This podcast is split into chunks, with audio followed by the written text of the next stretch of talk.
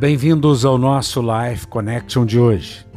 Uma das coisas que nós temos aprendido sobre o amor de Deus é que, na antiga aliança, nós não encontramos apenas a graça. Na antiga aliança, nós temos tipos e sombras que apontam para Jesus, para a necessidade de um Salvador. Diferentemente do reino daquela época, que eram reinos naturais, hoje nós temos um reino espiritual e que está dentro de nós. Você não precisa procurá-lo do lado de fora. Você não precisa correr aqui e ali. O reino de Deus está dentro do meu e do seu coração.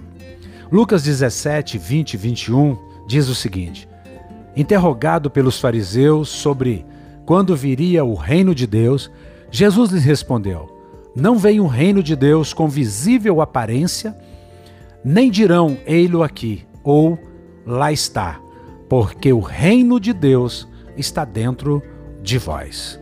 O reino de Deus e a sua justiça está dentro de nós, está dentro da nossa vida, está dentro do nosso coração. Nós manifestamos o reino. Nós somos o reino de Cristo aqui na terra. Nós temos a autoridade dada por Jesus. Jesus recebeu de volta toda a autoridade nos céus e na terra e ele deu essa autoridade de volta à sua igreja. Nós somos parte da igreja. Nós somos o corpo de Cristo que tem toda a autoridade nessa terra. Portanto, o reino de Deus está dentro de você. Mas o reino de Deus não precisa e não pode estar apenas dentro de você. O reino de Deus tem que se manifestar do lado de fora.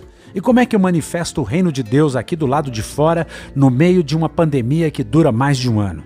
Você manifesta esse reino sendo de fato Jesus Cristo aqui na terra, sendo exatamente como Jesus é neste mundo. Jesus diz que assim como ele é, nós somos neste mundo. Nós somos a sua imagem, a sua semelhança. Nós manifestamos o teu reino, o seu reino aqui na terra. É isso que Deus quer que façamos. É isso que a igreja precisa entender. Igreja, desperta, manifesta o reino. O reino de Deus é cura. O reino de Deus não é comida nem bebida, mas é alegria, paz, gozo do Espírito Santo.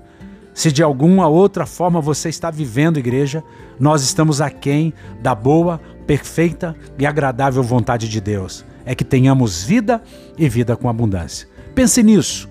Um beijo no coração. Até o nosso próximo encontro.